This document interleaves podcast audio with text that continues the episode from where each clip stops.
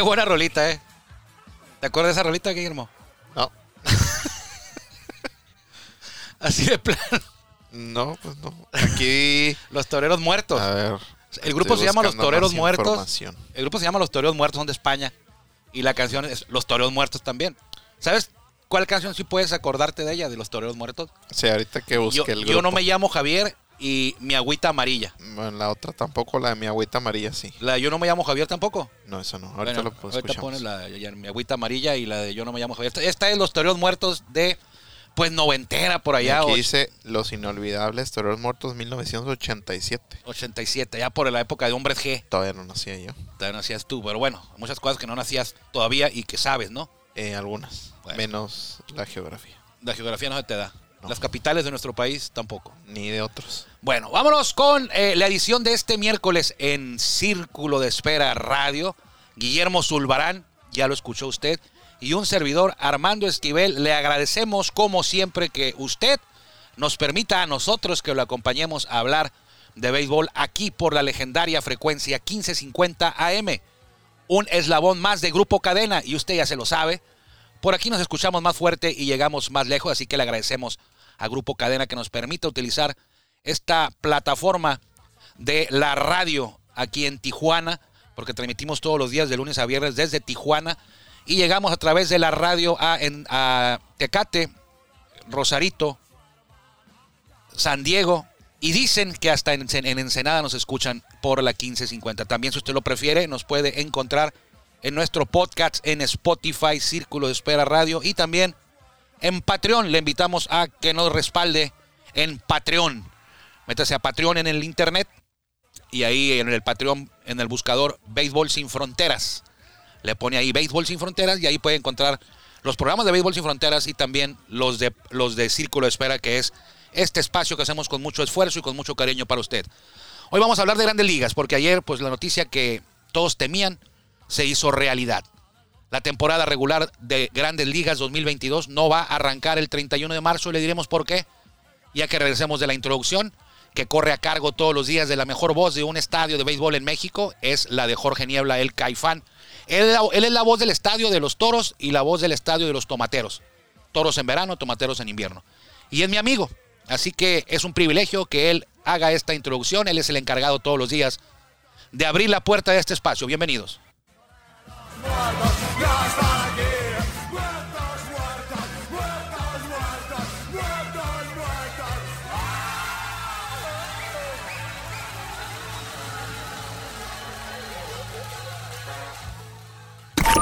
Ya estamos en el círculo de espera. Acompáñanos a tomar turno y hablar de béisbol con un toque relajado.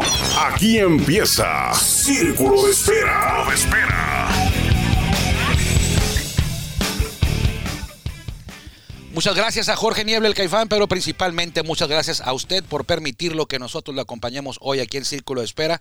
Y antes de entrar a Grandes Ligas, quiero hablar de eh, Liga Mexicana de Béisbol, eh, porque para la temporada 2022 está planeado, agendado, proyectado, que tres equipos de esta liga cuenten o jueguen ya en estadios nuevos en, unos cas- en un en algunos casos y renovados en otro.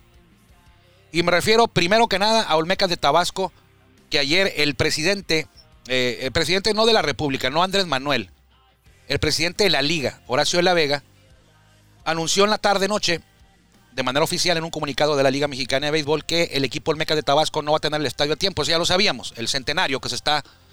No se está remodelando, Guillermo, se está. Ese estadio fue. Fue de- derrumbado todo, fue tumbado. Lo quitaron todo y en el mismo lugar están haciendo otro, nuevecito. De esos tipos de estadios que se merece la Liga Mexicana de Béisbol y que merece también la afición de Olmecas de Tabasco ahí en Villahermosa. Villahermosa es la capital de Tabasco. Ahí juegan los Olmecas. Sí, Sí, Villahermosa, Tabasco. es correcto. Es correcto. Hoy aprendí algo nuevo. Entonces, aquí lo principal es tener por seguro de que se le va a hacer justicia a la afición de Tabasco, porque tendrán un estadio nuevo. Y era de esperarse, y lo decíamos desde octubre y septiembre, que no iba a estar listo, no son enchiladas suizas de superantojitos, por ejemplo. O sea, no son enchiladas suizas que se hacen de un día para otro. Es un estadio completo, nuevo, enterito, que va a estar ahí, lo van a hacer de pies a cabeza entero. Ya lo decíamos desde septiembre, octubre, no va a estar listo. Y así va a ser. Hace un par de meses, hace un mes y medio, la directiva de Olmecas anunció que no va a estar listo el estadio para inaugurar ahí. ellos les tocaba inaugurar el, les toca inaugurar el 26 de abril. Y buscaron sedes alternas, encontraron una que es un estadio que se llama Ángel Toledo, que le dicen el Tumbapatos, y que está a 50 kilómetros de Villahermosa. Es decir, como de Tijuana Tecate, más o menos.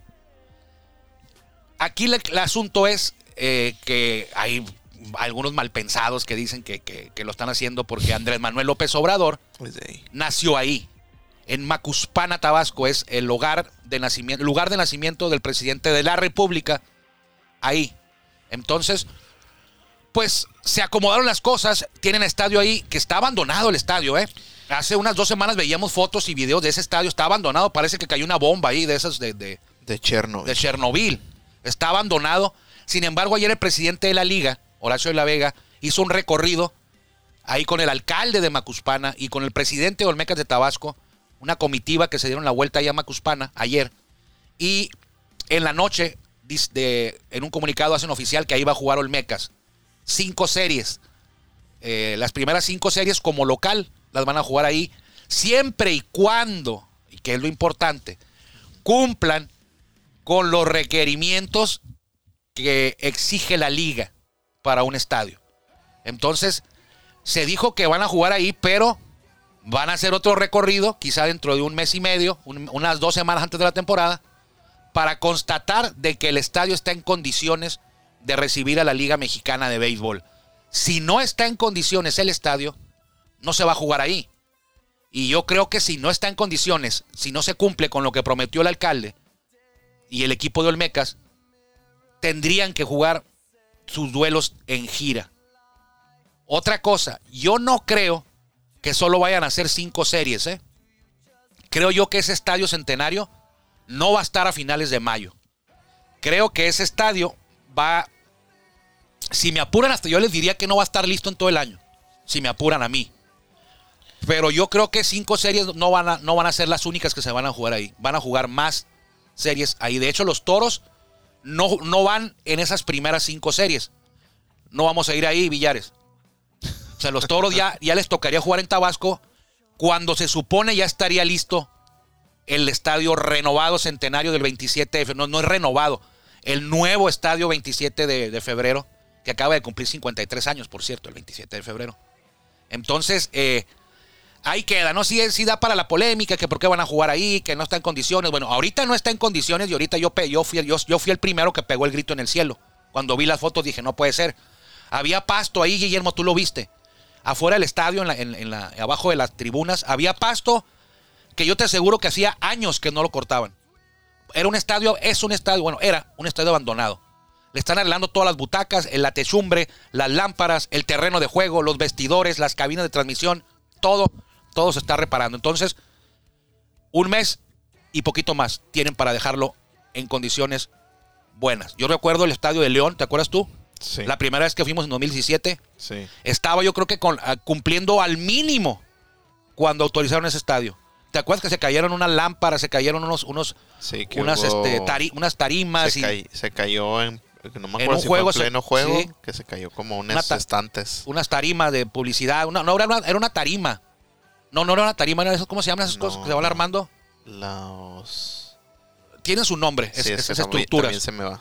Pero sigue, se cayó ahí por el jardín, por, el jardín. algo así. Eh, luego el primer juego no se pudo llevar a cabo porque no había luz eh, adecuada. Sí. Fueron varias cosas. Entonces, no estamos dándole pase libre, ¿no? Pero eh, si se va a jugar ahí, lo único que se pide, por respeto a la afición y a la misma liga, ¿no? Que esté en condiciones para, para que vayan ahí los diablos, los acereros, los tigres, los piratas, para que vaya ahí la afición. Pero del otro lado también, qué buena noticia para la gente ahí que tendrán a los Olmecas en Macuspana y es una derrama económica muy grande. Va a haber trabajo para gente de ahí, de ese municipio. Entonces, eh, pero no pierda usted de vista lo importante. Van a tener estadio nuevecito en Tabasco. que es lo que exigimos, ¿no? Hey, el estadio de la Liga Mexicana van atrasados, les gana la Liga del Pacífico, tiene mejores estadios. Bueno, ahí va. Ahí va. En, Cancún también. Sí. Yo, yo, creo que lo que has comentado en Béisbol Sin Fronteras, que hubiera sido a lo mejor una idea mejor, era primero haber adaptado a lo mejor este estadio Tumbapatos para poder para poder haber realizado parte de la temporada o la mitad de la temporada en el Centenario y luego la otra mitad en el Tumbapatos. Porque, bueno, yo no soy un experto, pero... No, ni yo. No, no. O sea, el estadio... Eh, eh, lo malo es que este es un programa de radio, ¿no? Sí. Bueno, lo bueno que es un programa de radio, pero, en la radio no se puede... no puede, usted apreciar. Ah, lo puede buscar en internet como Estadio Tumbapatos o en el, sí. en el programa de Béisbol de Fronteras. Pero no, es que no, e, es, increíble. Si yo no, yo quiero ver porque ya vi las fotos de cómo estaba hace dos semanas. Quiero ver las fotos de cómo va a quedar. Así como Extreme eh, make, Makeup, ¿no? Ajá. Enchúlame la máquina. Que llegan con unos arneros, con unos yonques de carros viejos y salen con unos, unos de lujo, ¿no? Y es el mismo vehículo. Sí. Entonces, algo así deben de hacer. Pimp My Stadium. Pimp My Stadium. Enchúlame el estadio. Sí. Así le vamos a poner. Y eh. algo similar ocurre en, en, Cancún, con el estadio de los Tigres, que también se le está invirtiendo una buena lana porque tumbaron todo el graderío. Lo único que dejaron fueron la tribuna de, de atrás de las bardas, pero tumbaron todo, lo, todo la, estructura del estadio, lo están levantando nuevo. Aquí van un poco más adelantados porque ellos, ellos empezaron a, a tumbar el estadio viejo, la estructura vieja, cuando todavía estaba la temporada regular. Y Olmecas decidió mantener el estadio para jugar los playoffs ahí en su casa todavía ya que acabó la temporada empezaron, pero sí se veía venir todo esto. Pero bueno, eh, ojalá todo le salga bien. Y si no, no se preocupe, si el estadio no está en condiciones, si usted es de los que se preocupan porque van a jugar ahí, no se preocupe, si el estadio no está en condiciones, van a jugar de gira. Es lo más probable que ocurra. Aquí se le dio el visto bueno para que se ponga al tiro el estadio. ¿Ok?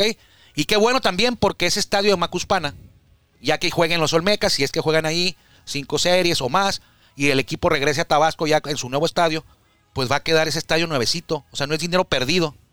No. Le va a quedar ahí a Macuspana, es una zona beisbolera, Tabasco, Chiapas, aunque, aunque usted no lo crea, son zonas beisboleras.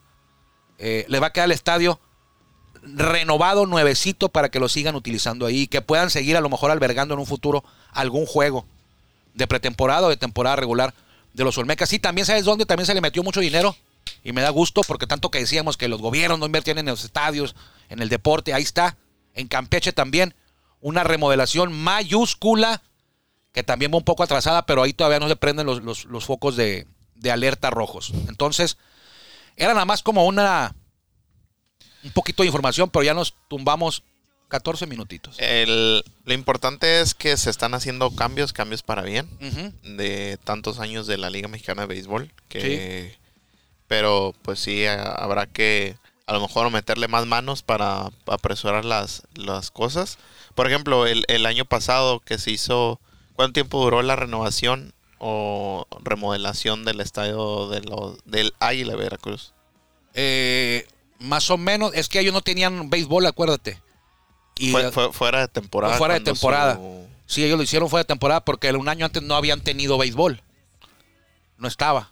Entonces, y les quedó bien. Pero ellos fue una, fue una remodelación eh, no tan grande, Guillermo, como la, la, de Olmecas tumbaron todo el estadio. Sí, sí porque me, acuerdo de la vez que fuimos, el estadio todavía estaba bien. Ahorita no, pues ya nos tocará. Está mejor. Después ir para, para conocer sus. pues sí, iremos si Dios quiere. Por ahí andaremos en Veracruz si Dios quiere esta temporada 2022. Vámonos a.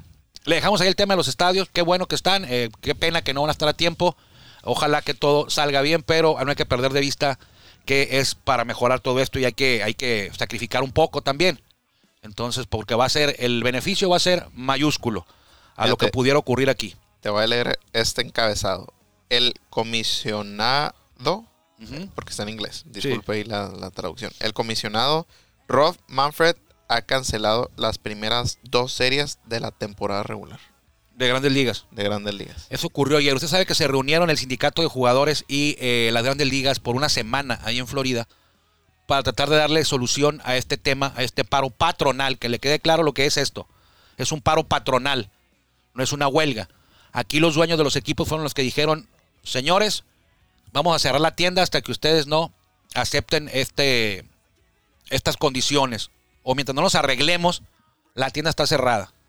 Entonces, ahí empezó todo el 2 de diciembre y ayer Ron Manfred, al no llegar a acuerdos entre las dos partes para solucionar este conflicto laboral, decidió ya las grandes ligas cancelar las dos primeras series de temporada regular. Lo que le decíamos al principio, la campaña regular no va a arrancar el 31 de marzo. Ahorita ya se movió esa fecha. Y si en caso de que se arregle todo en estos días, pues va a arrancar eh, ya con las dos primeras series de temporada canceladas. No se van a jugar. Dijeron que se van a reunir en un futuro, se van a reunir en Nueva York, pero no dijeron cuándo. Entonces, ¿qué quieren los peloteros? ¿Qué quieren los, los qué quiere Grandes Ligas, los dueños de equipos? Que todo se mantenga igual. Eh, hasta, como, hasta como ha estado el, tema laboral hasta el 2021. Ellos quisieran que así se quedara. ¿Qué quieren los peloteros? Aumento al salario mínimo. En Grandes Ligas, en los últimos 4 o 5 años, el salario promedio ha venido a la baja. El promedio. Sabemos que hay jugadores, Trout, Tatis, Scherzer, eh, que tienen, ganan una millonada, pero la gran mayoría no tiene esos contratos son contados. Es uno o dos por equipo. Tres. Y los otros 27 no tienen esos contratos tan grandes. Entonces, una de las, uno de los motivos por lo que está esta lucha de los jugadores es aumento al salario mínimo.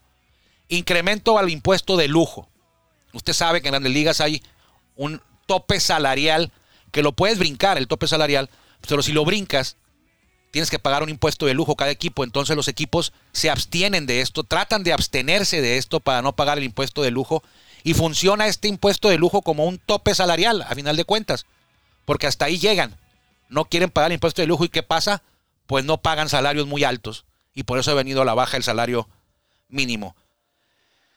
Creación de un sistema de lotería para el draft. Antes, bueno, hasta la fecha, el equipo que estaba en el fondo, que tenía el peor récord, le tocaba elegir primero en el draft.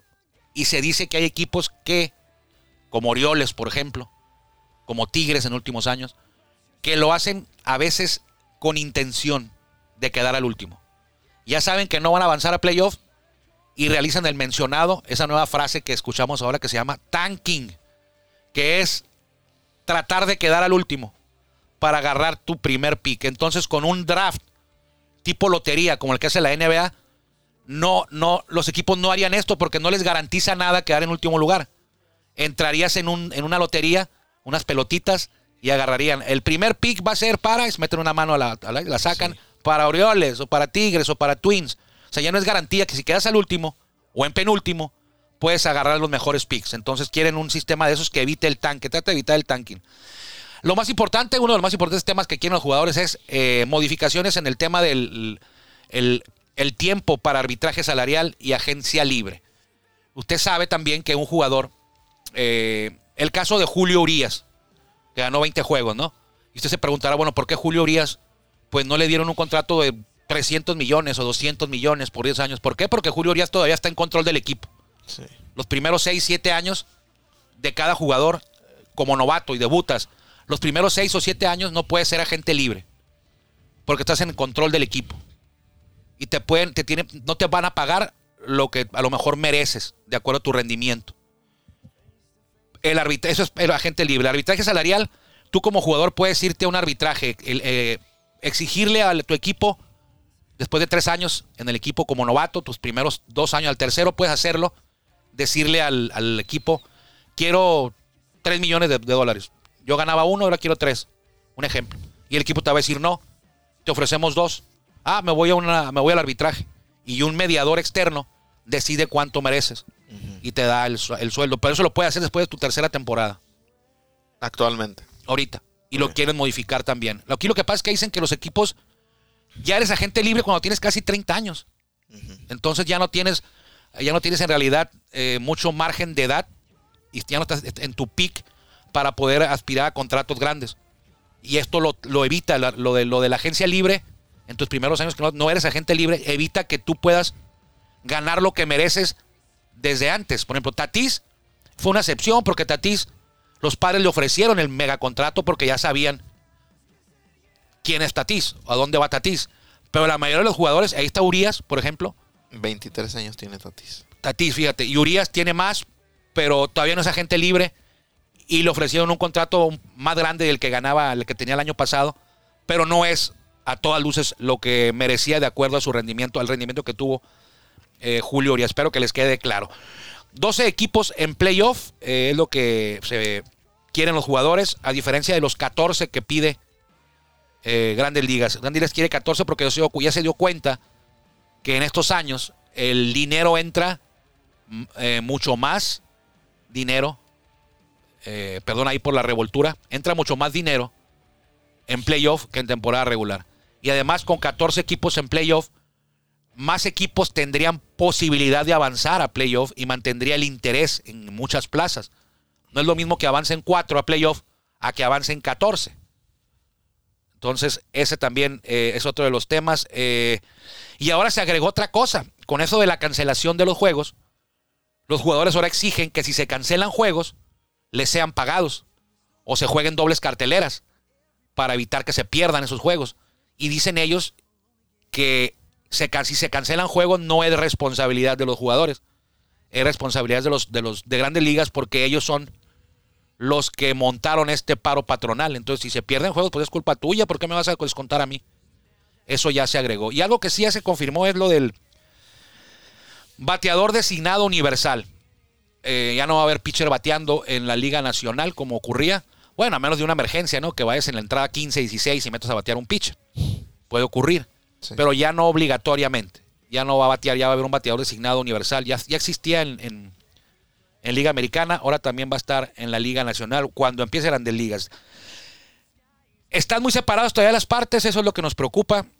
Eh, no llegaron a un acuerdo. Ayer, de hecho, hasta se notaba la rencilla ahí porque se dio el anuncio por parte de Rob Manfred y luego, después, a las horas, a los minutos, inició la rueda de prensa del sindicato de jugadores y MLB Network y ESPN también no transmitieron la rueda, la cortaron no transmitieron la rueda de prensa de los jugadores.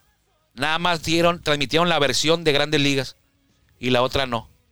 Entonces se nota ahí que, no están cerca, están muy lejos. Eh, desde el 2 de diciembre que se pactó este paro patronal, Grandes Ligas tuvo mucho tiempo para arreglar la situación, sin embargo, dejaron que, pasaran los días, que pasaran las semanas, que pasaran los meses y empezaron a tratar de negociar ya con el tiempo en contra como una manera de presionar a los jugadores de que pues hay que arreglarnos porque vamos a empezar a perder dinero.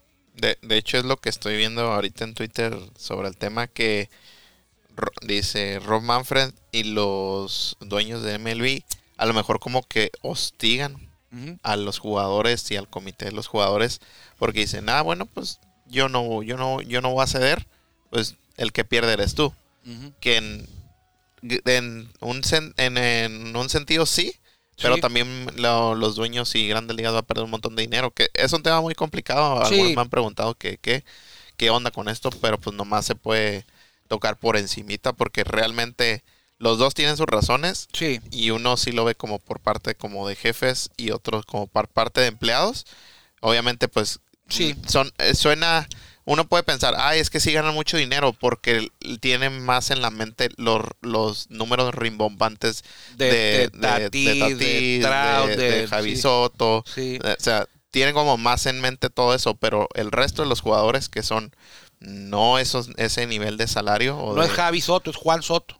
Eh, Javier. Javier Baez. Javier Baez. Es que dije los dos. Sí. Eh, bueno, eh, todo el resto de los jugadores pues no ganan ese dinero. No, no, no. Y que sí, a diferencia de un empleo normal, pues sí ganan Su, dinerito, ¿no? Pero pues sabemos que esto es parte del deporte y del entretenimiento. Pero así es. Pues, a ver, sí, no, aquí no hay malos ni buenos, cada quien defiende, su, defiende sus intereses.